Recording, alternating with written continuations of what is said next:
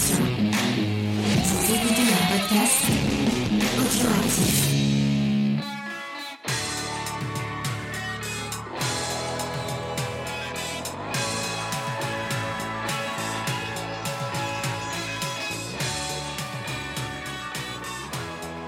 Salut à toutes et à tous, on se retrouve pour un nouvel épisode de Mes disques à moi en format Years Ago avec ce soir Carlos Misère. Comment ça va Carlos? Eh ben écoute, ça va bien et toi? Bah ça va, ça va. Alors euh, Carlos Misère évidemment c'est un pseudonyme fortement inspiré du fameux euh, footballeur brésilien des années 90 Oui, euh, Ouais. inspiré des années 90 et de l'équipe euh, de, de l'OM, euh, une équipe qui euh, m'a fortement marqué un peu quand j'étais jeune et, euh, et, et voilà, un, un joueur euh, brésilien tout dans la délicatesse et, Ouais. et la finesse.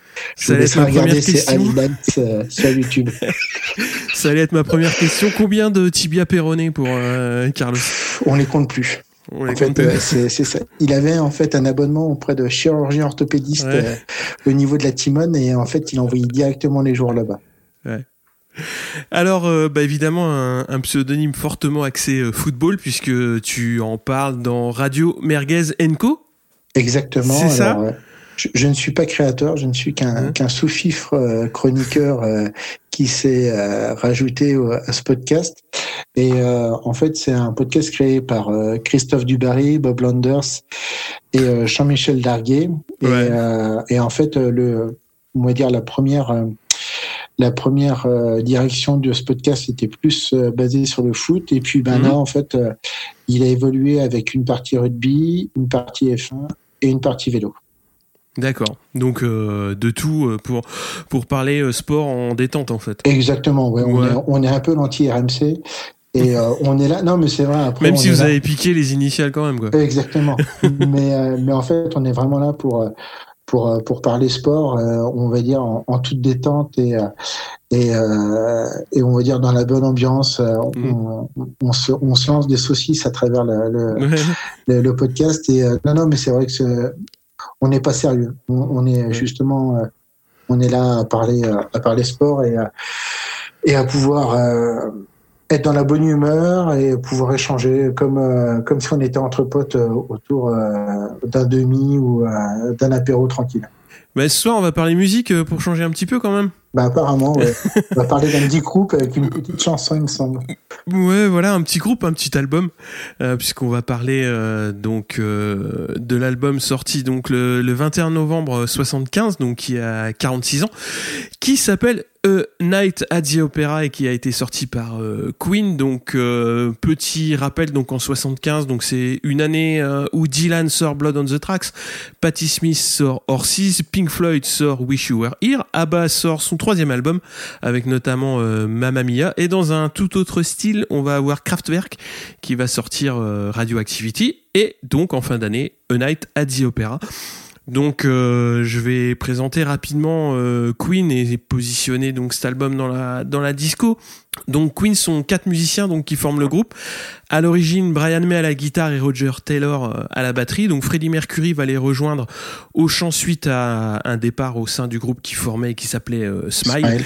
Ouais, et c'est John Deacon donc qui va compléter le carré euh, à la basse en, en 71. Donc c'est un groupe, bah évidemment, je pense que tout le monde connaît, très populaire et qu'elle a quand même euh, la la singularité de pas avoir changé de line-up donc jusqu'à la mort de de Freddie Mercury. Donc c'est euh, quand même euh, quasiment 20 ans ininterrompus de de, de carrière donc euh, à 4 après il va y avoir des évolutions qui sont euh, plus ou moins heureuses on va dire mais le premier album Plus. sort en hein, de quoi? Vas-y dis Plus, plus moins que plus. ouais Non, mais bon après, voilà après c'est après il y a des dérives euh, mercantiles on va dire mais il fallait bon, payer euh, la piscine, euh, la piscine à Kensington peut-être. tu crois?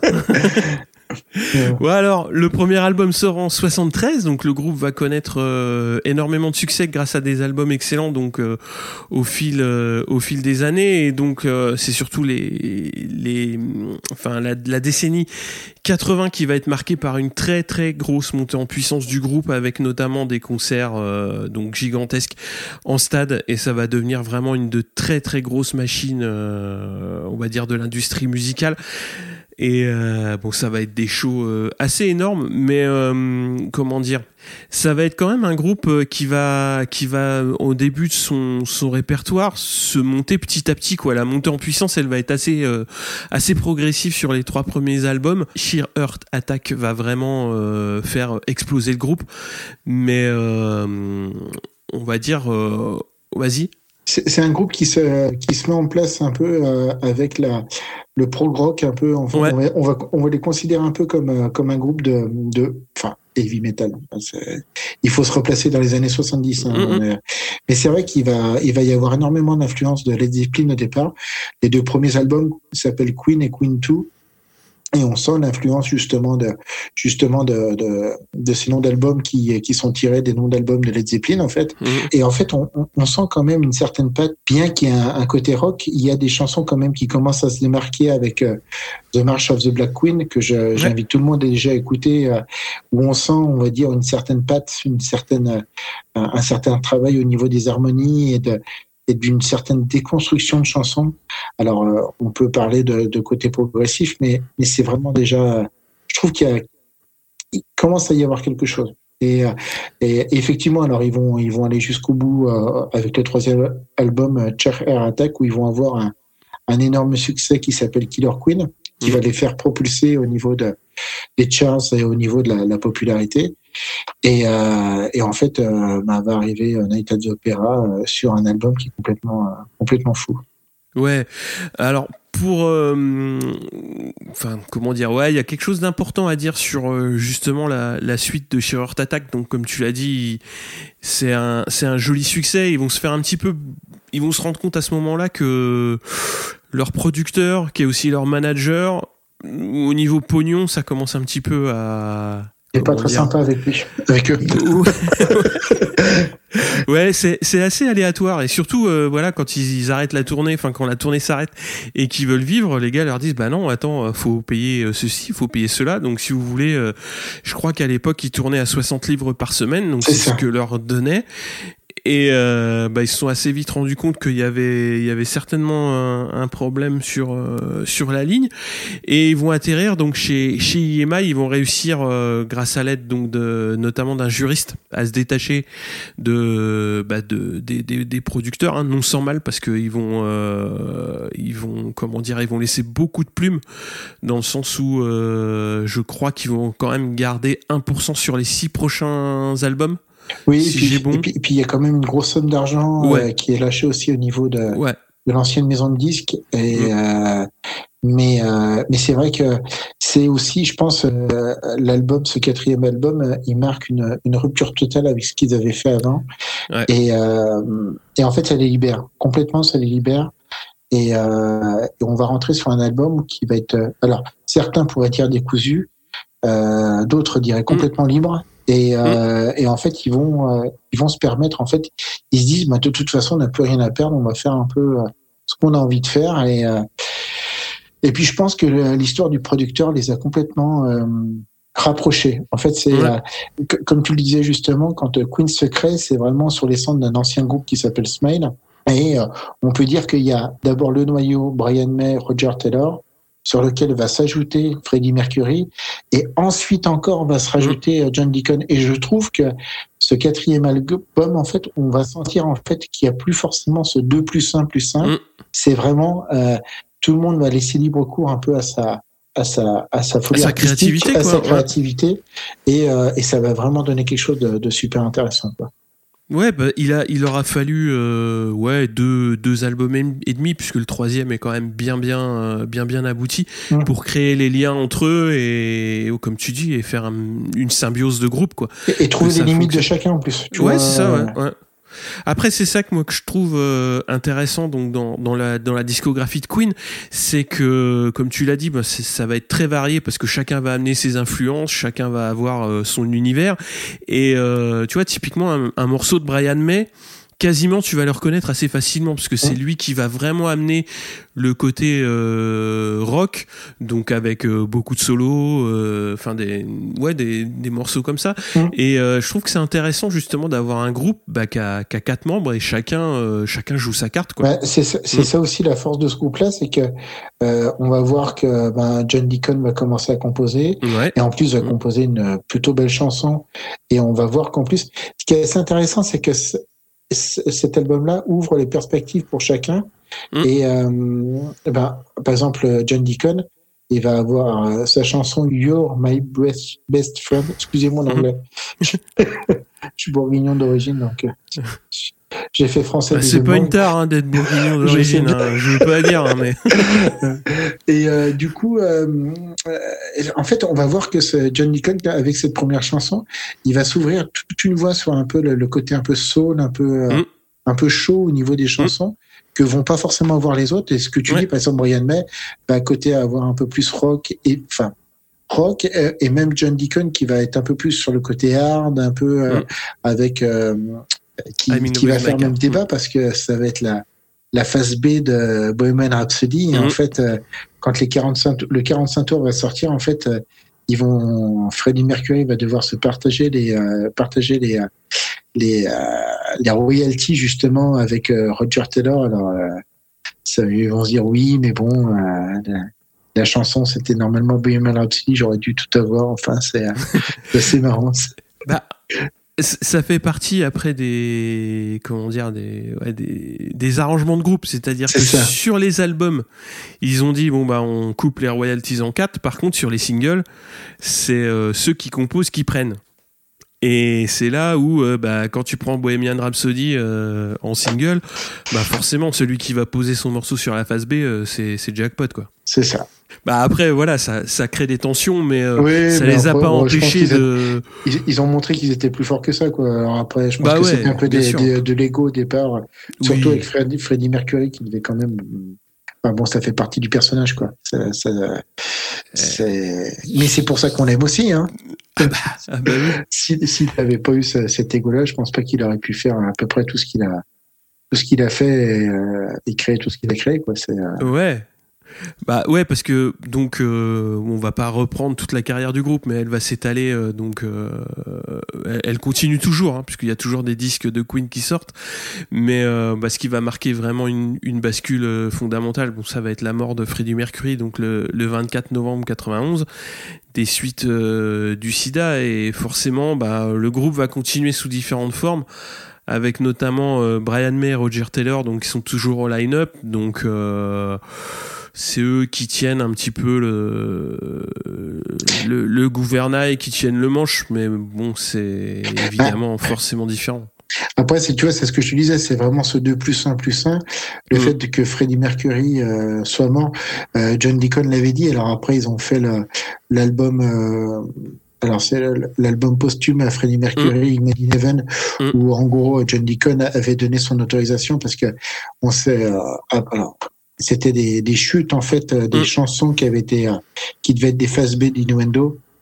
Et, euh, et en gros, euh, ils ont continué de jouer jusqu'au jour où Freddie Mercury est mort. Et, et du coup, John Deacon avait dit, bah oui, c'est un, un, travail du groupe, donc il avait donné, on va mm. dire, il avait apposé son son saut pour jouer, mais il avait très clairement dit déjà après le, le, concert tribute de, de, de Queen à Freddie Mercury que de toute façon lui, il finissait et c'est Queen, c'était fini quoi. Ça pouvait pas être, euh, ça pouvait pas être sans Freddie Mercury. Et on voit qu'en fait, les deux Roger Taylor et Brian May, qui ont une relation particulière et qui l'ont toujours eu, je pense, ont voulu continuer parce que bah voilà, ils ont envie de jouer, ils ont, euh, ça les éclate de faire ça. Mais pour moi, tu vois, c'est pas forcément Queen quoi. Enfin, si je les voyais, je serais comme un dingue. Et, euh, et je, je me liquéfierais sur place, mais, euh, mais, euh, mais pour moi, quelque part, ça serait pas forcément Queen, quoi, tu vois. Ouais. Euh, on, on, va revenir un petit peu sur l'album. Donc, pour toi, quels sont les deux, trois points que, que tu ressors, donc, justement, de A Night at the Opera? Bah, C'est vraiment le, le, point. Moi, c'est ce que je c'est la folie créatrice. Et euh, mhm. quand j'ai découvert cet album, euh, je, je l'ai découvert a posteriori. Moi, je, je, suis euh, né dans fin 70, début 80. Et, euh, et Queen, c'était mon groupe d'adolescence. Et euh, alors que je, je, découvrais dans les années 90 euh, le grunge, le metal, des choses comme ça, Queen, c'était le, le groupe. Cet album-là, ça m'a montré que des chansons comme Seaside Rendez-vous ou Layers, euh, c'était des, des, choses qui n'étaient pas forcément très lourdes, très sérieuses, mm. mais qu'on pouvait avoir de la super bonne musique et des choses qui partent dans tous les sens. Mais c'était c'était vraiment ma découverte musicale, quoi. La, la chose qui m'a qui m'a ouvert des limites, quoi, qui m'a, mhm. qui m'a, qui m'a ouvert des horizons musicales en se disant, bah, on n'est pas obligé d'être totalement sérieux et euh, on peut faire des choses totalement dingues quand même euh, en étant un groupe de rock. Quoi. Ouais. Ouais, c'est, c'est, alors moi c'est un des, un, un, des points effectivement que j'avais noté, c'est que ça va toucher à plein de points. C'est-à-dire, euh, surtout spécifiquement cet, cet album-là, comme tu l'as dit, ils vont s'ouvrir à, à, énormément de styles différents. Ça va toucher à la pop, ça va toucher euh, au rock, donc d'entrée de jeu euh, sur euh, sur l'album. et puis bon, bah forcément, Bohemian Rhapsody, c'est c'est le meilleur exemple de touche à tout, quoi. Mais c'est ça qui est intéressant. Et le fait qu'ils aient comme influence Led Zepp Notamment, bon, on a parlé de Led Zepp 4 euh, dans, l'épisode précédent, qui est aussi un, un, album qui est très ouvert en termes de style. Et euh, moi, c'est ce que je trouve dans, dans cet album-là. C'est-à-dire que tu peux pas dire c'est un album de prog parce que parce qu'il n'y a pas que ça. C'est pas un album de pop. C'est pas c'est vraiment un album à part. Et enfin, moi je conseille à tout le monde de, de vraiment d'y retourner euh, assez fréquemment parce qu'on retrouve plein d'influences de groupes euh, genre, j'en reparlerai un petit peu plus tard mais c'est enfin c'est hallucinant quoi et puis, et puis tu sens qu'ils ont fait péter un carcan parce que c'est ce que je disais un peu sur Sugar Attack, mm. c'était quand même, on va dire, très rock encore. C'est, on, on voyait la... Et là, en fait, euh, euh, que John Deacon commence à composer, que il y, a des chansons qui sont totalement folles. Et euh, mm. alors, on parle bien sûr de Bohemian Rhapsody, mais on va mm. parler après d'une chanson euh, comme euh, Prophet Songs, ouais. qui, enfin, je veux dire, elle est pas très très connu des, des, enfin de, de, des gens qui qui enfin qui connaissent Queen comme ça un peu de, euh, de façon superficielle mais c'est pas grave. Mais mais allez l'écouter. C'est un truc de 8 minutes qui est complètement démentiel aussi. Et mm. pour moi ça a la valeur d'un Bohemian Rhapsody. Bohemian Rhapsody c'est euh, c'est quelque part c'est plus structuré. Pour moi bah, par exemple Prophet Song c'est quelque chose qui, qui, est complètement barré quoi. On se dit mm. mais cette, euh, ça mélange des voix, ça, mélange, on va dire, un côté aussi un peu euh, rock. Il y, aurait même un peu, alors j'oserais dire un gros mot, euh, tant pis, mais je le lance quand même. Il y a un côté un peu stoner, un peu, je trouve, une sorte de quelque chose un peu de poisseux, tu vois. De, de, mmh. tu, tu, sens qu'en fait, il y a le stoner, c'est un peu la musique qui vient du désert. Mais là, mm, mm, mm. j'ai un peu cette impression-là aussi. Tu vois, j'ai réécouté l'album, euh, j'ai réécouté quelques fois là, avant de faire cette émission. Je me suis dit, mais quand même, il y a vraiment et, sur une chanson quoi tu vois ça ça part dans tous les sens et euh, et c'est pareil la structure est complètement dingue quoi il y a les effets de stéréo où ça balance de tous côtés mais c'est pareil à l'époque c'était pas des choses qui se faisaient euh, énormément quoi ce, ce, ce montage-là, enfin, tu vois, de, de jouer sur les, les variations de, de côté au niveau de ton, mm. enfin, de ton, euh, de l'écoute musicale, euh, où tu as vraiment l'impression que la musique euh, balaye devant toi, c'est c'est complètement fou. Parce qu'il faut se restituer qu'on est quand même qu'en 74 et qu'on est que sur des bandes analogiques, tu vois, tu as vraiment un travail de son qui est énorme, quoi ce qui est intéressant, c'est que ça va vraiment à fond des choses. Quand tu commences par Death on Two Legs, qui est très marqué euh, rock, euh, et que t'enchaînes avec Lazy on a Sunday Afternoon, donc qui est plutôt cabaret rock, euh, c'est c'est ça qui est qui est dingue et c'est vraiment impeccable en plus. Il y a pas y a pas vraiment de faute de goût. Et il me semble que Lazy on the Afternoon était, avait été joué quand j'avais entendu ça qu'en instrument, euh, quand, quand on jouait d'instruments en fait, et c'est pas des vrais instruments quand écoutes, c'est vraiment des euh, que des trucs qu'ils ont été chercher, euh, des petits pianos, des, des, des petits pianos à jouer. T'as pas forcément, c'est vraiment toute la base, la base mélodique du truc. C'était c'était quelque chose d'assez fou à construire. Et c'était surtout Roger Taylor à un moment donné qui avait eu cette idée-là. Puis après, tu as, as You're My Best Friend qui est plus une, une balade. Où c'est pareil, je trouve que euh, cette chanson-là, euh, elle est un peu folle parce que elle va pas jouer sur la puissance vocale de Freddie Mercury. C'est-à-dire que euh, avant, tu, tu- enfin, ce qui est normal. Enfin, je veux dire, quand tu as Freddie Mercury dans ton groupe, il faut, faut que ça balance. Enfin, tu vois, faut, euh, c'est normal. Et là, je trouve que c'est une chanson où euh, ils vont commencer aussi à apprendre un peu à, à maîtriser cette voix, tu vois, comme euh, que, que- on verra après sur les albums suivants. Et, euh, et je trouve qu'en fait, on, on, on- vraiment, en plus, il y a vraiment cette nuance musicale tu, tu, qui commence à apparaître, on va dire, chez Queen, quoi. Tu vois qu'il y a cette, euh, on va travailler sur la profondeur, quoi. Je sais pas comment Mm. l'expliquer autrement, mais euh, euh, on sait qu'on a Freddie Mercury, c'est très bien, et on va peut-être essayer de faire autre chose, même si on l'a, on va un peu moins, la- par exemple, la chanson de Brian May, 39, euh, qui en fait, où c'est Brian May qui chante directement, quoi, tu vois, Mhm, c'est, euh, ouais.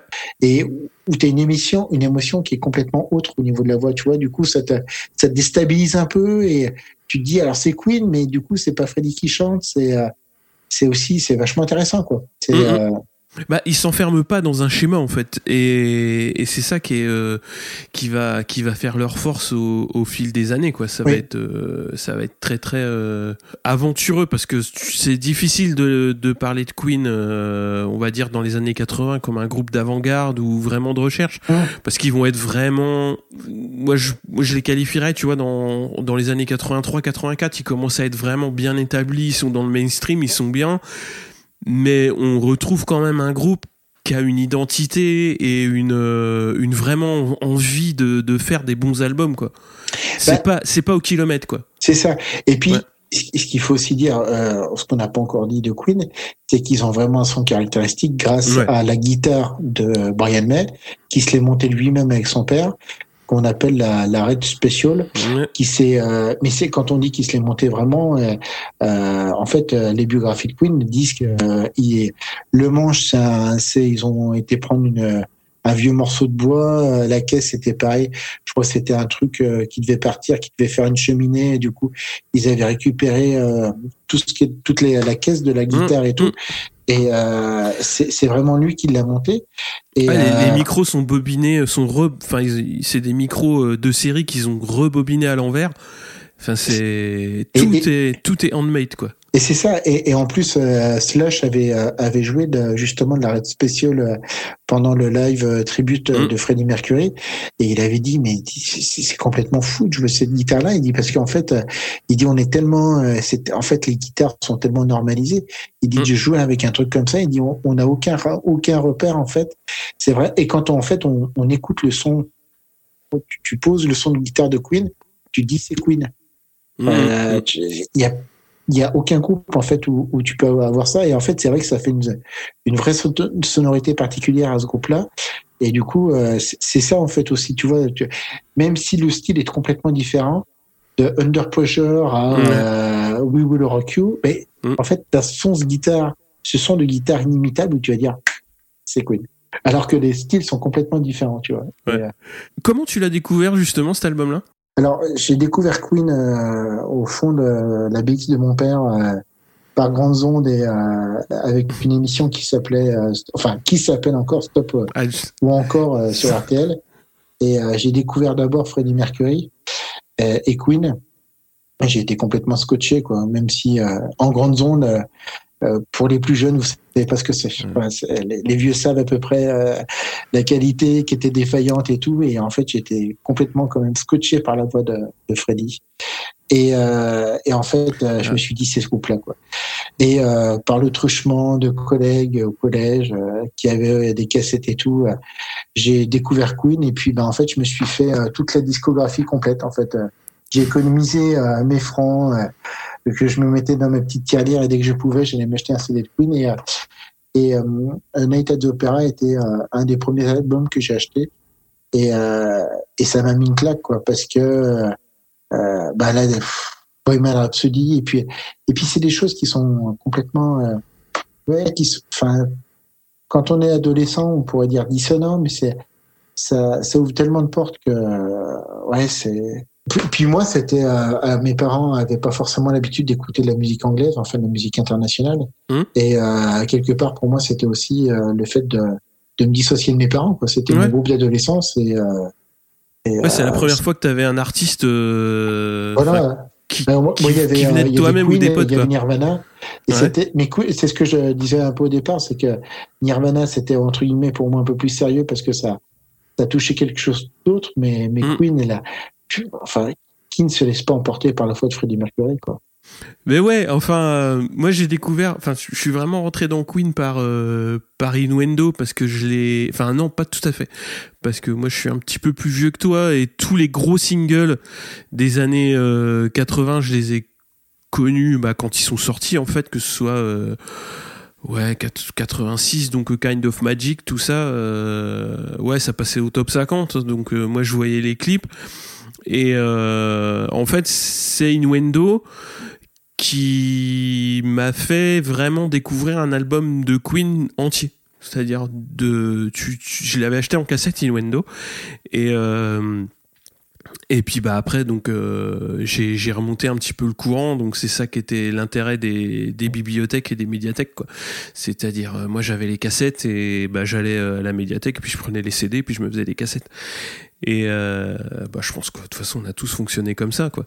Et, euh, et puis après il y a eu les lives hein, quand tu quand tu commences à tomber sur les lives à Wembley. euh, alors évidemment c'est des très très gros concerts donc on est plus sur du show mais euh, faut voir que dans les années 80 84 86 euh, bon ils ont amené du synthé quand même sur euh, sur scène mais euh, ils ont pas enfin quand tu regardes un concert de Queen en 86, même si c'est très grandiloquent, c'est un show énorme, ça reste un concert, c'est-à-dire ça reste des mecs qui jouent et il n'y a pas énormément, je crois qu'il n'y a même pas de bande derrière. Donc évidemment, il y a du synthé, mais euh, on n'est pas dans les lives des années 90 euh, d'autres groupes où là, bah, c'est c'est l'autoroute, quoi. C'est-à-dire tu lances la bande et puis à la limite, entre les morceaux, tu fais des pauses pour, euh, pour papoter. Mais pour moi, les, les lives de Queen, ça reste des, ça reste des, des musiciens qui jouent, quoi. Non, et puis t'a- t'a- t'avais, t'avais des musiciens, et puis t'as, t'as le charisme de Freddie Mercury. quoi, quand tu- Enfin, c'est- ça, ça paraît- c'est hors catégorie, quoi. Ben, c'est ça, mais c'est-à-dire que en 86, quand tu vois que quand il joue avec le public, même si tu le vois, enfin, je veux dire, euh, voyez-le sur YouTube, ça te fout les poils encore, quoi. C'est Bah assez oui. impressionnant. La, la façon dont il a la capacité à s'approprier un stade, Mm. Wembley quand même, enfin, je veux dire, et t'as l'impression qu'il les a au creux de la main, quoi. C'est, euh, c'est, enfin, c'est ça qui est complètement, complètement fou. Tu, euh, il avait ce charisme, quoi. Il avait, il avait cette prestance, il avait, euh, c'était, euh, c'était fou, c'était fou. C'était- Et puis, t'as vraiment l'osmose aussi entre les quatre, quoi. T'as- Mm. t'as- t'as- comme tu dis, c'est quand même, c'est pas des peintres euh, au niveau, au niveau instru- enfin, au niveau jeu, au niveau scène, et euh, et et tu sens que derrière ça fait, ça fait le taf, mais comme chacun est à sa place et chacun sait ce qu'il a à faire, enfin, tu vois, c'est, c'est là où justement les, le, le, le- l'artiste peut vraiment s'exprimer jusqu'à sa Mm. pleine mesure, quoi. Tu vois, tu as.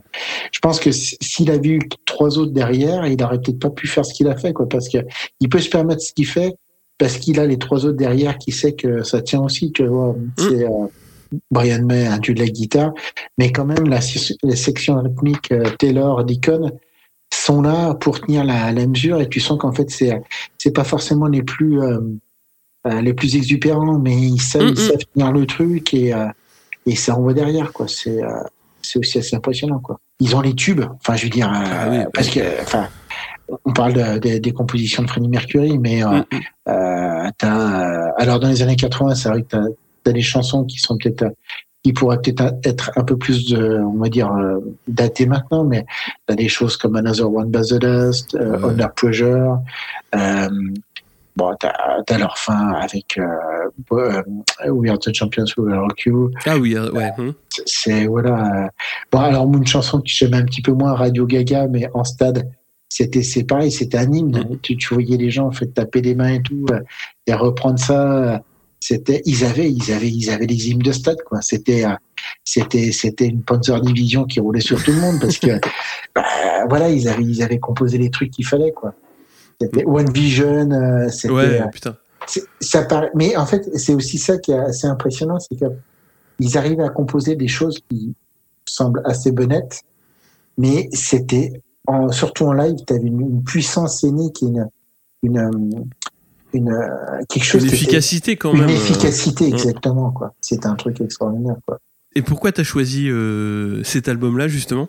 Ah bah parce que parce que pour moi euh, Bohemian Rhapsody. Bah après il y a, il y a deux choses. Euh, c'est euh, c'est c'est sorti euh, il y a 46 ans et puis bah c'est aussi un peu pour célébrer la mort de Freddie Mercury euh, qui euh, qui euh, qui est aussi euh, euh, mort le, le 25 novembre euh, 91 et en gros Le 24, euh, 24. 24, 24. Ah oui, le 24. Et, et du coup, c'est pour, c'est pour un peu célébrer la sortie de cet album complètement fou et en même temps pour, on va dire, célébrer la vie d'un homme alors, qui a jamais été, qui a pas été tout blanc non plus, mais pour célébrer la vie d'un artiste qui était, qui était extraordinaire. Qui était, Ouais. Je pense qu'on on, fera plus d'artistes un peu comme ça. Alors il y a, un peu euh, des personnes comme Elton John qui sont encore vivantes et, euh, qui étaient peut-être un peu dans le même euh, le même moule, mais des artistes comme ça, je pense qu'on on en fera plus beaucoup quoi. Ça c'est pas c'est pas pour être un vieux un vieux réac, chose que je ne suis pas, Ah, ce qui est, ce qui est tu parles de, de sa personnalité. Alors là, pour la, pour ça, euh, je vais vous renvoyer sur le, livre qu'a sorti euh, Laurent Riepi euh, en, début de mois. Il en parle un petit peu et moi j'ai, tu vois, le, truc qui est, on va dire, impalpable et qui est, vraiment difficile à expliquer sur, sur Mercury, c'est ça. C'est moi j'avais 15 ans donc quand, quand il est mort et ça m'a pas mal euh, pas mal secoué pour ça parce que si tu veux euh, pour remettre dans le contexte un jour ils annoncent donc la, la veille de sa mort ils annoncent qu'il est euh, qu'il est malade du sida et donc tu commences déjà à te dire Oh la vache Donc à l'époque le sida c'était quand même il y avait aucun traitement ne serait-ce que pour ralentir la maladie. Donc on savait que ça, ça allait être très court et enfin le qu'il allait bientôt mourir. Et le lendemain il meurt. Et ça a été euh, un enfin moi j'étais pas hyper fan mais ça m'a énormément choqué pour euh, pour pour ce point-là. Et après quand tu rega- regardes un petit peu sa hum, sa bio, c'est effectivement un artiste donc qui avait un côté très extravagant, très très charismatique et, et extravagant et euh, notamment dans les années et donc, il y a eu des épisodes dans les années 80 concernant sa vie privée qui ont été extrêmement euh, choquants sur euh, notamment un de ses un de ses assistants donc qui avait donné Ouais. des interviews et euh, et moi, je, enfin, quand, quand j'ai découvert euh, ces, ces éléments-là, enfin, c'est quelqu'un euh, qui a vécu, euh, euh, enfin, la, la, la fin de sa vie. Enfin, c'est ce qui est expliqué dans, dans pas mal d'articles. Il faisait plus énormément confiance. À, enfin, il avait, il avait Oui. son cercle très proche de- d'assistants. Et plus personne ne pouvait rentrer, il n'accordait plus, plus sa confiance à personne de peur d'être trahi parce qu'il avait été trahi par, euh, par d'autres uniquement pour de l'argent. Et, et je trouve que c'est très dommage de, de, de l'avoir connu, si tu veux, dans les années 80, Mhm. très flamboyant, très, et le mec respirait la fête. Et de, de devoir finir sa vie parce que justement, t'as, comme ça, c'est, je trouve que c'est très très euh, difficile à, à, à accepter quoi. Ah Non, non, mais a- après, c'est vrai que oui, effectivement, il y avait ce, ce côté un peu euh, trahison euh, par les proches sur, on va dire, sa maladie. Et euh, Son style de vie, ouais. ouais. c'est vrai que c'était un homme qui était, qui était plein de contradictions et, et plein d'ambivalence, mais c'était aussi une période où bah, on pouvait pas forcément euh, parler, euh, on pouvait pas s'afficher tel qu'on pouvait être. euh, Mm, tel qu'on qu'on se sentait être en fait. mm, mm. Lui, euh, enfin, je pense qu'il y avait aussi beaucoup de ça quoi. Il y avait qui va aussi dans ce sens-là, c'est quand tu justement quand tu te doc- documentes aussi et que bah, dans la fin des années euh, 70, enfin même dès euh, A Night at the Opera, ils ont énormément de succès aux États-Unis et euh, dès qu'il commence à y avoir euh, un clip où ils se travestissent, tout de suite les Américains disent mais c'est quoi ce groupe quoi? Et commercialement, ils vendent plus, enfin ils vendent beaucoup moins aux États-Unis et euh, il y a un revirement qui est puritain quoi. Et si tu veux, quand t'es quand artiste, que tu que t'es là pour exprimer certaines choses et que tu vois qu'on te tourne le dos pour pour des raisons qui sont qui sont qui sont ouais c'est du jugement de valeur quoi C'est ça. C'est de la non lui acceptation aussi, quoi Du coup, c'était euh, c'était vachement euh, protégé orchestra. Moi, Ouais. c'était l'anecdote de I Want to Break Free.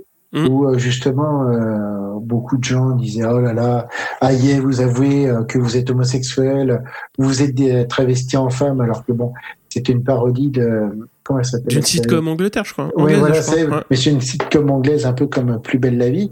Et en fait, lui, ce qui l'amusait beaucoup, il disait, mais moi, j'ai rien à déclarer du tout. Euh, Ah, mais vous chantez I Want to Break Free.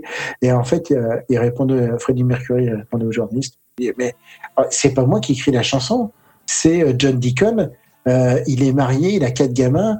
Je sais pas ce qu'il a voulu dire. Faut plutôt aller, aller lui poser des questions à lui. Il a dit moi j'ai rien à dire là-dessus. Il dit j'ai la vie que je mène. Et en fait on voyait qu'il s'est déjà dans les années 84 il protégeait vachement. On va revenir euh, à l'album et je voulais que tu parles, bah, comme euh, à chaque euh, émission, tu as choisi deux morceaux et tu voulais commencer avec The Prophet Song.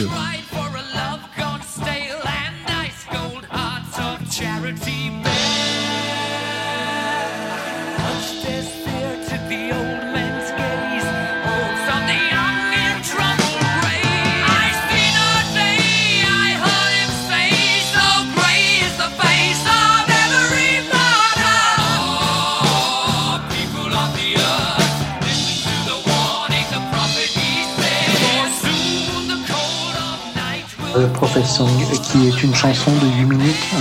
Euh, Ouais. Il faut prendre le temps d'écouter, mais c'est une chanson complètement folle. C'est ce que je disais, qui, euh, Mm. qui démarre sur une sorte de, de, de rock euh, quelque chose d'assez tendu, euh, euh, d'assez lourd. Et, euh, et on se dit, bah, ça va être une chanson un peu normale. Et puis, et puis, et puis je vous laisse découvrir le milieu parce que ça part sur, un- sur un pont de voix, mais qui est complètement fou. Où on, on dirait justement effectivement une sorte de, de, de groupe euh, illuminé qui est en train de chanter euh, sa dévotion à, à un gourou euh, devant eux et c'est euh, ça part sur quelque chose de complètement fou et, euh, et ça repart sur après sur une sorte d'une fin un peu euh, une, une fin cataclysmique un peu euh, Mm. Où ça repart en gros il vit bien lourd et euh, moi c'est c'est c'est- peut, ouais, peut-être plus que Bohemian Rhapsody c'est une chanson qui marque beaucoup sur cet album Je sais pas si elle marque plus, mais effectivement, euh, ce Prophet Song, euh, moi je l'avais déjà écouté forcément il y, a, il y a longtemps, et là de la réécouter plusieurs fois, tu. Alors, Bohemian Rhapsody, tu la connais par cœur. C'est-à-dire que de A à Z, tu connais tout, mais à chaque fois que tu l'écoutes, tu vas découvrir des nouvelles choses. Et je trouve que c'est intéressant d'avoir cette chanson Prophet Song qui est euh, un petit peu moins connue du répertoire et qui est tout aussi euh, aventureuse, qui, a autant de, parties différentes. Euh, la partie vocale au milieu du morceau, c'est une construction vraiment vraiment géniale quoi. Enfin, c'est c'est coller ça au milieu de d'un morceau où euh, bah t'as plus du tout euh, d'instruments et t'as juste des harmonies vocales. Je trouve que c'est euh, c'est c'est vraiment surprenant quoi et, ouais c'est on est vraiment en face à face à un groupe de prog euh, qui qui cherche et qui trouve euh, qui trouve des, des idées euh, complètement complètement dingues quoi et et qui met aussi un peu, moi je me souviens de, de ce, la première fois ça m'a fait, mais de, de, de musique limite japonaise aussi parce que Mm. il je sais pas comment s'appelle cet instrument, je, j'ai plus de, je me souviens plus, mais avec ce, ce côté un peu asiatique et tout, c'est, tu te dis mais, enfin, et sa structure quand même, la chanson est complètement structurée, c'est-à-dire qu'elle est logique. Il n'y a pas de, même si elle est, il y a, il y a ce côté un peu fou qui part un peu dans Mm. tous les sens, mais, mais il y a quand même cette logique d'écriture et, euh, et on t'emmène dans un endroit où ben, euh, ben, du coup euh, ça va complètement te perturber mais en même temps t'es- pas perdu je sais pas c'est t'es plus perturbé que perdu. Tu vois ce que je veux dire quoi? C'est ouais, pas ouais, ouais, c'est ça. C'est ben en fait euh, c'est c'est tout euh, l'art de d'avoir des des idées euh, de ce sens-là et de les agencer. C'est que tu tu sais où tu veux emmener ton auditeur et, euh, et, et tu le balades un petit peu à droite à gauche et c'est c'est tout l'intérêt de la chose. C'est et ce morceau là, il est il est terrible pour ça parce que bah déjà il, il est il est vachement long mais euh, tu, tu le sens pas passer. Et c'est vraiment. euh, je trouve que, comme, comme, tu dis, euh, pour ceux qui n'ont pas écouté l'album depuis longtemps, Prophet Song, c'est vraiment le, la bonne redécouverte de cet album-là. quoi. Mm. Tu voulais parler aussi d'un morceau plus pop?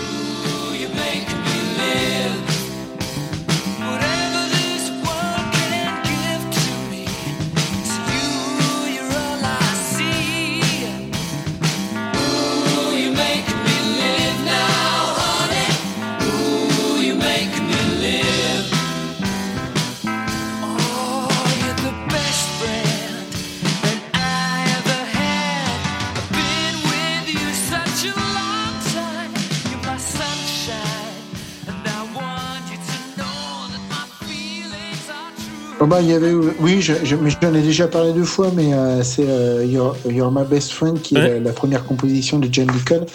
Et c'est vrai que euh, c'est aussi ce côté. euh, en fait, on sent tout de suite en fait la patte de Deacon euh, là-dessus parce que c'est quelqu'un qui est euh, énormément influencé par les Beatles et même par Mm. la musique noire des années 60 euh, américaine. Et lui, s'en est jamais caché d'ailleurs. Et en fait, ce qui est assez marrant, c'est que quand tu reprends cette chanson-là, tu dis que toutes ces autres compositions qui rendent Another, Another One Bass de Dust ou, ou euh, bon, il va, c'est lui qui va par exemple créer la ligne de basse de Under Pressure, Ouais. euh, qui va, qui va en fait vraiment être au démarrage de cette chanson-là. Et ben en fait, tu le retrouves là-dedans. Quoi. Je sais pas pourquoi, mais euh, je trouve que tu as la patte d'icône dans Queen. Quoi. T'as, as ce côté un peu, un peu, un peu soul, un peu, un peu chaude, et, euh, et sur lequel en fait aussi la voix de Freddie, de Freddie Mercury va super bien coller. Quoi. Mm. C'est, euh, euh, il arrive en fait à, à, à maîtriser sa voix, et du coup, tu pars pas sur des, euh, des gros, des gros effets de manche, mais euh, c'est quelque chose de, ouais, de, de- qui te pose quoi. Et, et c'est vraiment une sorte de respiration dans cet album, et, et ça fait du bien quoi. Puis le texte, enfin, je veux dire, bon, c'est voilà, mais c'est, ouais, je trouve que c'est vraiment super intéressant de pouvoir écouter ça et de remettre aussi dans la dimension Quill quoi, de voir un peu ce que ça va amener comme euh, nouvelles horizons pour pour ce groupe. Ouais, parce que c'est un morceau qui est hyper pop et dans sa construction, elle est euh, couplet refrain couplet refrain, toute simple et comme tu dis, euh, enfin ce que fait euh, ce que fait Mercury, il prend vraiment euh, et ce qu'il va faire aussi avec beaucoup de compositions des autres des autres membres du groupe, c'est qu'à chaque fois, bah, quand c'est lui qui la chante. il, il la prend et, et il se l'approprie quoi et c'est ça qui est c'est ça qui est, qui est marrant mais c'est plein de, sonori- de sonorités qui sont euh, qui sont pas habituelles sur les premiers albums de Queen. Non, Et, et c'est ça qui va être intéressant, c'est que, enfin, c'est là que tu commences à voir que Queen va pas faire que du proc toute sa vie, il va pas faire euh, toujours le- la même chose dans toute sa carrière, que il y a pas que deux mecs qui vont amener des morceaux.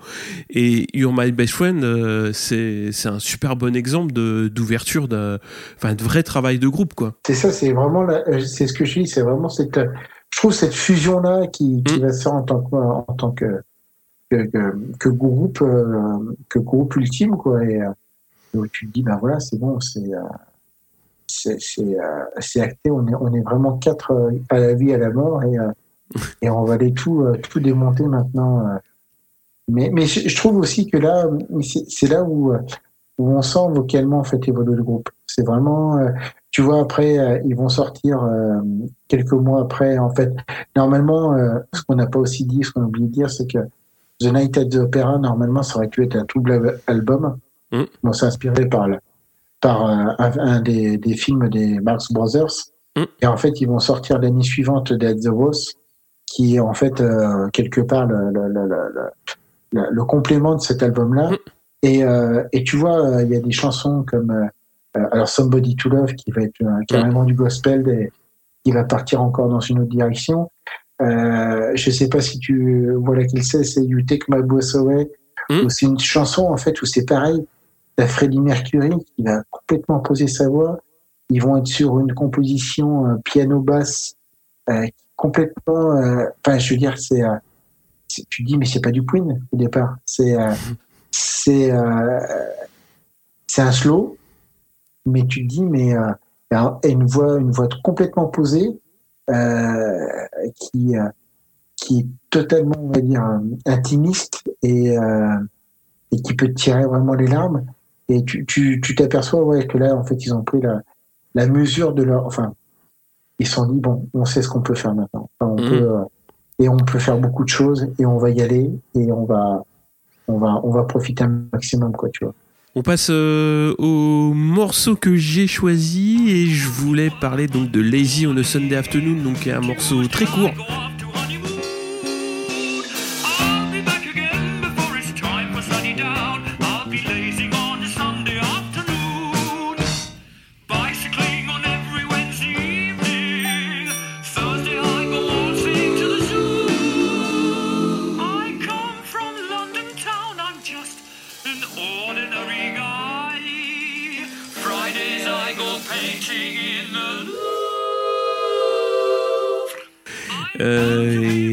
Euh, bah, qu'amène euh, encore une nouvelle couleur hein, euh, à, la palette puisque c'est un morceau qui sonne très cabaret. Moi c'est un, style que j'aime beaucoup parce que bah, justement ça reprend un petit peu ce qu'on disait, c'est ça joue avec l'auditeur donc en variant vraiment de, style assez vite dans l'album. Alors ça peut vraiment j'avais mis repousser mais euh, je pense pas repousser mais ça peut vraiment te, te mettre un petit peu de côté dans le sens où euh, l'écart par rapport au par rapport au reste est quand même assez important. Mais ça me permet aussi de parler euh, d'Oxley Workman, donc qui est un artiste canadien, donc plus sur le début des années 2000 et qui est très influencé par Queen et notamment par le style un petit peu cabaret, donc que que reprend Lazy euh, on a Sunday Afternoon et euh, un autre morceau donc qui est aussi d'un petit peu dans la même ambiance, qui est très euh, piano bastringue, c'est Good Company aussi que j'aime bien, qui est un petit peu dans la même couleur que que Lazy. Ouais, non, c'est des, euh, c'est des, des titres en fait. C'est pareil, c'est une certaine, euh, c'est ça, c'est le cabaret, mais tu sens en fait euh, la, toute la culture musicale en fait de ces Mm. quatre-là et qui arrive à, à partir. Et c'est bien fait en fait. C'est, euh, ça sera pas des, chansons euh, qui seront, euh, euh, comment dire, eh, ils vont pas les refaire en concert et tout, mais tu sens que sur cet album-là, en fait, ils se sont fait plaisir à les faire quoi. Et ils les ont bien faites. C'est-à-dire que c'est des styles qui sont quand même très particuliers mais euh, bah, quand tu les écoutes, ça dénote pas quoi. Tu as justement un petit peu cette folie de, composition d'album et, euh, et ça s'insère super bien en fait dans le dans ce que tu écoutes quoi. C'est encore Mm. des petites bulles d'oxygène quoi, des, des, des petites choses sautillantes qui te donnent la pêche, la, la patate quoi. C'est euh, c'est- ça donne le sourire quoi. Ouais, les on a Sunday Afternoon, en plus, le, le thème est assez, euh, assez marrant, quoi. C'est juste, bah, voilà, euh, t'as as passé une semaine un petit peu, un petit peu, euh, comment dire, un petit peu agité, et puis, puis, puis juste, bah, tu bulles le dimanche, quoi. Ce qu'on fait tous. Parce que, Exactement. euh, voilà. Ce qui est assez, ce qui est assez marrant, euh, au final. Et on va clôturer, évidemment, par euh, Bohemian Rhapsody.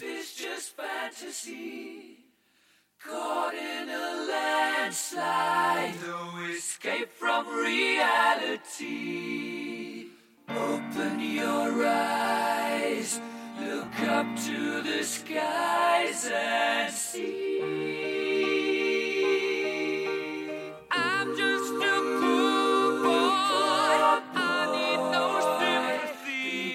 I'm easy come, easy go.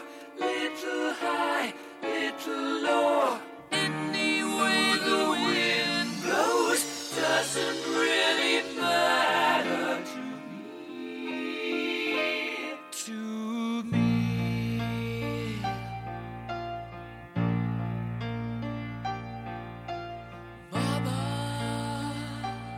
le gros morceau euh, de, de cet album, enfin le morceau le plus populaire où il y a euh, 400 000 anecdotes euh, sur. euh, Chanson du siècle. Hein. Ah ouais, carrément, chanson crois, du siècle. je crois que ça avait été, oui, oui, effectivement, chanson du siècle. Quand euh, les Anglais avaient voté euh, euh, en 99-2000, en fait, pour, pour lire leur chanson, il me semble qu'elle avait été euh, élue chanson du siècle. Je crois que c'était peu de temps après qu'elle soit sortie. C'était déjà la chanson des 25 dernières années, à savoir que euh, il y avait déjà tous les Beatles euh, qui étaient euh, qui avaient été faits.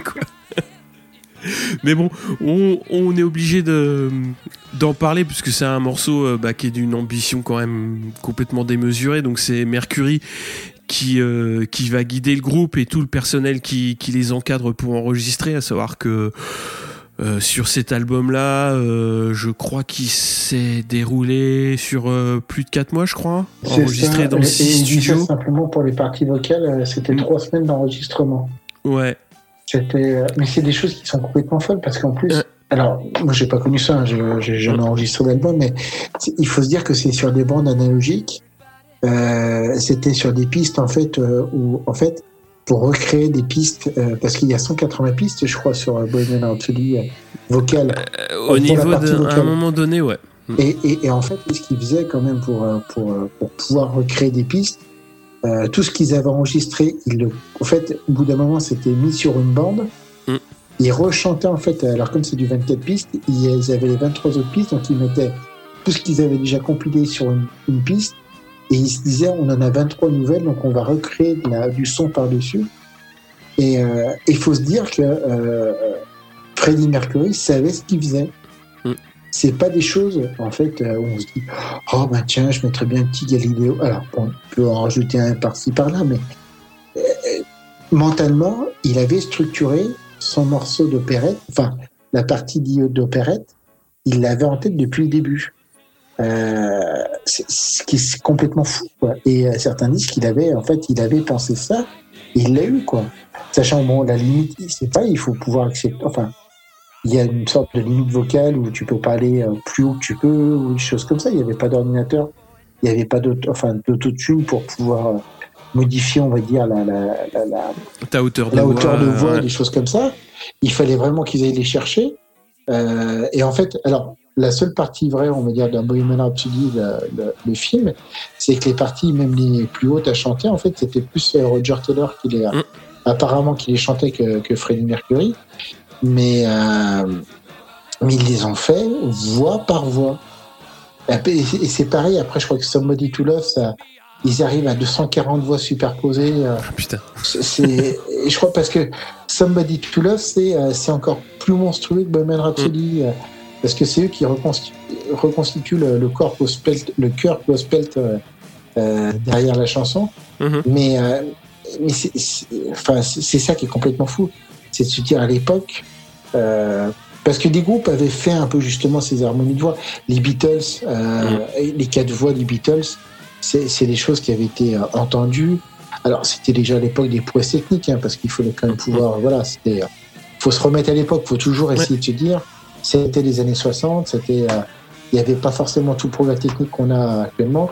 Euh, c'était des choses qui avaient été peu, peu faites, donc il fallait déjà pouvoir l'imaginer et pouvoir le mettre, euh, le mettre en son.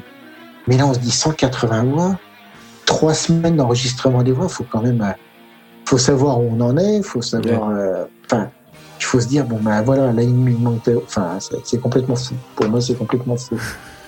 Parce que t'as l'argent qui sort en même temps. hein. C'est-à-dire que Ah bah. les, les studios, faut les louer, euh, les techniciens et les ingénieurs du son, faut les payer parce que euh, bah, parce que parce que c'est leur métier quoi. Et que et que bon bah la, la version de travail, elle a souvent été appelée euh, Freddy Sing, c'est-à-dire le truc de Freddy. Et effectivement, il les a euh, je dirais pas trimballés quoi, mais il les a. Enfin, le morceau, il il a mis le temps qui, nécessaire pour le pour le faire, mais ils sont arrivés euh, arrivés au bout. Et euh, ce qui est ce qui est marrant, enfin oui et non quoi, c'est que évidemment euh, quand tu arrives avec un morceau de 6 minutes structuré comme ça, sans refrain, avec 4 à 5 parties euh, radicalement différentes, c'est évident que la maison de 10 va te dire bah écoute t'es gentil Coco mais euh, ça euh, c'est pas ça qui va faire vendre. Donc euh, on va pas le sortir en single. Et c'est là où Mercury euh, est encore euh, super malin, c'est qu'il va faire sortir une copie euh, un, programmateur donc euh, radio qui va évidemment euh, avoir pour consigne de pas la diffuser avec un bon petit clin d'œil qui va bien. Et le mec va évidemment passer des extraits pour pour justement montrer bah, les différentes palettes du morceau. Et bah, après il va inonder les ondes avec le, le single. Et bah, c'est comme ça que que la légende se crée quoi. Donc c'est ça qui est qui dingue Mais après, oui, euh, c'est une chanson qui est tellement. C'est pareil, c'est-à-dire que c'est tellement limpide. Tu dis, euh, euh, cinq, cinq parties, une partie de, de piano, on va dire au départ, qui est plus du slow. Après, ça part un peu sur du rock. Après, ça fait de l'opérette. Ça part sur du heavy. Ça finit par du slow. Tu dis, mais et c'est pareil. Comment est-ce que tu peux Parce qu'on dit la maison de disques ou voire même les autres, ils les bannés, Mais comment est-ce que tu peux expliquer ton morceau comme ça Mm. C'est- euh, quelque part, c'est vraiment impensable, mais c'est dans le terme impensable. C'est-à-dire que tu, il y a des fois, tu peux exprimer, tu peux exprimer un morceau. Maintenant, tu peux dire, bah, Mm. voilà, tel refrain, ça va faire ah là là là là là. Tu, Mm. tu le chantes. Mais là, comment est-ce que tu veux chanter la partie vocale? C'est pas possible. Quand tu commences à le créer, c'est quelque chose en fait qui, qui peut prendre forme qu'à la fin, quoi. Tu vois, c'est euh, et euh, et puis ouais, mais c'est mais c'est un, un morceau qui est complètement euh, euh, c'est logique. Enfin, je veux dire, Mm. tu- tout s'harmonise totalement. Je veux dire, tu, tu, pourrais pas penser le morceau dans son complet, euh, dans, dans son, euh, dans sa, dans, dans sa forme, euh, sans avoir le passage heavy, sans avoir le passage Mm, du début. C'est, c'est pas possible, quoi. Il y a des fois quand, euh, quand tu l'écoutes à la radio et qu'il y a des fois ils vont te, ils vont te cisailler la, même ne, ne Ouais. serait-ce que le, le solo de Brian May, bah, Ouais. ça fait partie de Bohemian Rhapsody, quoi. Ouais. euh, Bah, le solo, il est, il est super cool en plus. hein. Enfin, euh, je Mais il est trouve que super bah, efficace. Enfin, je Bah dire, oui. Et, et comme tu disais, il y a le son, il y a vraiment son son de guitare, c'est-à-dire tu, tu, tu retrouves le son de Brian May euh, qui, qui va faire son identité et son solo euh, au final il est pas très long, hein, il fait juste euh, une grosse vingtaine de secondes et il est super efficace, c'est super cool. Et euh, la prise de, de chant derrière de, de Mercury justement qui est tout en tout en beaucoup plus puissante que sur la partie balade, c'est c'est super intéressant quoi. Et c'est c'est un morceau, euh, on en avait parlé aussi rapidement avec Stairway to Heaven, euh, on est dans la même trempe, hein, c'est des morceaux, euh, bah t'es, enfin moi je, suis né avec quoi, c'est ça qui est marrant quoi, c'est tu les entends, enfin je les ai tout le temps entendus et je les entends encore à la radio quoi, ils passent encore et c'est super, c'est super intéressant quoi d'avoir ce genre de choses. Mais ce qui était aussi intéressant de la part de Queen, c'est qu'ils sont vraiment plus sortis.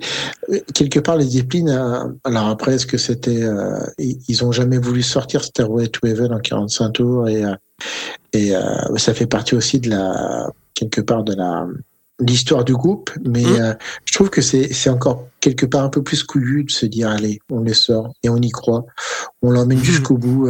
tu euh, on a fait quelque chose euh, quelque part euh, euh, qui, qui ressemble un peu à Frankenstein et euh, ben on va voir si si ça marche jusqu'au bout quoi, tu vois. Et, euh, et non mais c'est complètement fou. Et puis et puis après c'est quand même une chanson qui a, qui a, qui a 50 ans d'histoire et quand tu la remets encore actuellement euh, sur les ondes, ben, ça marche toujours. Et aussi bien j'ai des enfants que, qui sont vers, qui ont, qui ont, qui ont aux environs de 10 ans Mm. et euh, je leur mets Bohemian Rhapsody et voilà. Et, euh, et aux enfants, je leur dis, je leur explique aussi. Bohemian Rhapsody, c'est même plus qu'une chanson parce qu'on on, on raconte même que quelque part, euh, Freddie Mercury fait son coming out et que quand tu quand tu lis à travers le texte, en fait, euh, euh, quand il dit j'ai tué quelqu'un, en fait, j'ai tué un, un homme, en fait, on, on dit qu'il a tué son moi intérieur pour pouvoir se libérer, en fait, de, de, de, de- il a tué, on va dire, la personne qui était raisonnable pour pouvoir s'affranchir complètement et, et se libérer euh, et, et libérer son son vrai Freddie Sa vraie personnalité, ouais. la vraie Mm. personnalité. Et il y a des fois quand je- j'explique ça à mes enfants, moi je leur dis, hein, c'est euh, c'est pas forcément l'histoire que d'un homme qui a tué un homme, c'est aussi de, de pouvoir se révéler euh, en tant qu'être euh, vrai être, enfin vraie Mhm. personnalité. Mais voilà, une chanson qui est sortie en 75, qui a été qui a été numéro un dans les années 90, euh, à nouveau grâce à Once World, Mm. et qui encore euh, 20 ans plus tard, quand euh, le film, enfin le film, Ouais. apparemment il y aurait eu un film euh, qui s'appelle Bohemian Rhapsody, et euh, quand la chanson ressort à nouveau en single euh, euh, 45 ans plus tard, bah, le truc euh, déchire à nouveau tout et se remet numéro un des ventes euh, de 45 tours, et tu te dis, bah ouais, c'est une chanson qui est, qui est plus qu'intemporelle, quoi. C'est euh, Ouais. c'est une vraie œuvre. Enfin, c'est limite du classique, hein, parce que euh, c'est euh, même dans 60 ans, tu, euh, tu feras écouter ça encore à tes petits enfants. Et, et. Pas mal, hein, pas mal, un Queen. hein. Ouais, ça, ça, ça tient la route quand même. Bon, on a fait le tour Ah bah, je crois bien. de, ouais. ce, de ce bel album.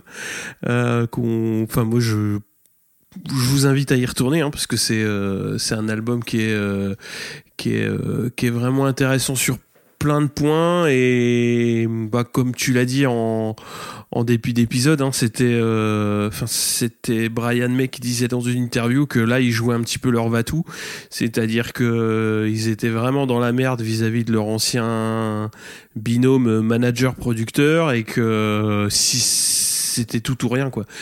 Et cet album-là, euh, ça va vraiment leur ouvrir des, des portes encore plus, encore plus grandes que ce qu'ils avaient déjà entrebâillé, quoi. Bah, C'est- il y a des fois, c'est ça, c'est-à-dire que quand tu quand t'as plus rien à perdre, quand tu te dis euh, que tu dois, de toute façon, euh, tu mets ton all-in euh, sur le truc, c'est là où tu sors généralement les, les choses les plus folles. Alors, euh, ça peut vraiment être quelque chose de voilà d'assez stressant, mais ouais, il y a des fois, ça, le stress dans Ça la paye. créativité peut être peut être aussi assez assez porteur. Carlos, je te dis quoi? Je te souhaite un bon match euh, de l'équipe de France. C'est quand? C'est demain, après-demain? Euh, alors, euh, normalement, il joue demain. Ouais. On va voir un débriefing euh, au niveau du podcast. euh, on sera le 17. Ouais, Donc, on aura un épisode qui, euh, qui sera déjà sorti euh, ouais. quand l'épisode va, va sortir. Je, vais- je vais faire aussi une dédicace quand même à deux, euh, deux trois podcasts sport aussi euh, qui sont cousins et euh, avec qui on travaille aussi souvent ensemble. Euh, si, si vous, euh, on sait jamais, hein, si, si on vous fait un peu saigner des oreilles, euh, vous pouvez aussi. Alors, je vais donc écouter P2J, euh, qui est un, un podcast foot, mais plus sur le foot français. Si on Ouais, passement de jambes. Passement de jambes, ouais, euh, voilà. Et après, il y a un podcast euh, foot un peu plus européen, si vous avez la fibre euh, Bayern ou euh, anglaise, qui s'appelle en version originale la 93e, mais comment ouais, et C'est des Suisses, c'est des Franco-Suisses qui font ça. Mais, Ah, c'est des... d'accord. Ouais, ouais, ouais, mais nous on les appelle la 93e, ils sont très sympas aussi. Et, euh, et, et on travaille aussi quelquefois, il y a des collègues qui viennent, qui s'appelle l'Attaque à 5, qui est aussi un podcast omnisport, qui traite aussi même de la boxe, euh, un peu du rugby, du foot, euh, un peu de vélo. Et, et c'est pareil, c'est des gens qui sont du sud-ouest et qui sont très, très plaisants à écouter, très, qui sont marrants, on se marre bien en les écoutant. Donc, donc voilà, si on fait un peu de la, c'est ce que je, c'est ce qu'on dit, c'est qu'on n'est pas rivaux, on est vraiment complémentaires dans le, dans le milieu du podcast. Et euh, on sait jamais si euh, y a un podcast qui vous qui vous plaît un peu moins, ben vous savez, vous pouvez toujours aller en écouter d'autres et, euh, et c'est bien de pouvoir en découvrir plein. Ouais. Ouais, bah surtout dans le sport, bah en musique, musique, ciné, culture, d'une manière générale, il y a vraiment, il y en a pour tous les goûts. Ah oui, et puis euh, et puis on se prend pas la tête. Enfin, je veux dire, Ouais. c'est on est on est vachement inclusif, on est ouvert à tout le monde, euh, voire même euh, si les gens veulent venir participer au podcast, c'est totalement ouvert. Vous venez sur le le DM de, de Radio Magazine Co et on vous fera toujours de la place. Non, mais c'est vrai, c'est Ouais, vous parlez bien. pas moto aussi. et, euh. et, et même les filles, surtout les filles, parce que on a beaucoup de garçons et euh, c'est bien aussi de pouvoir un peu féminiser les, les podcasts s- sportifs. Il n'y a pas que les garçons qui ont forcément des idées, euh, euh, des idées extraordinaires en sport. Il y a les, les filles Mhm. aussi, et c'est bien de pouvoir euh, de pouvoir un peu féminiser le, ce, cette sphère-là. Ce monde, euh, ouais. ouais, il faut du monde. Ouais. On est ouvert à tout le monde. Voilà. Ben merci beaucoup Carlos et euh, on va se quitter sur euh, God Save the Queen qui clôture euh, l'album de justement le A Night at the Opera. Donc, euh, qui était un joli petit clin d'œil aussi au Star Spangled Banner de Jimi Hendrix, Ouais. parce que euh, bah, parce que Freddie Mercury était fan de Jimi Hendrix Aussi. aussi. Allez, salut à tous, à bientôt. Allez, à bientôt. Au revoir. Ciao. Et merci.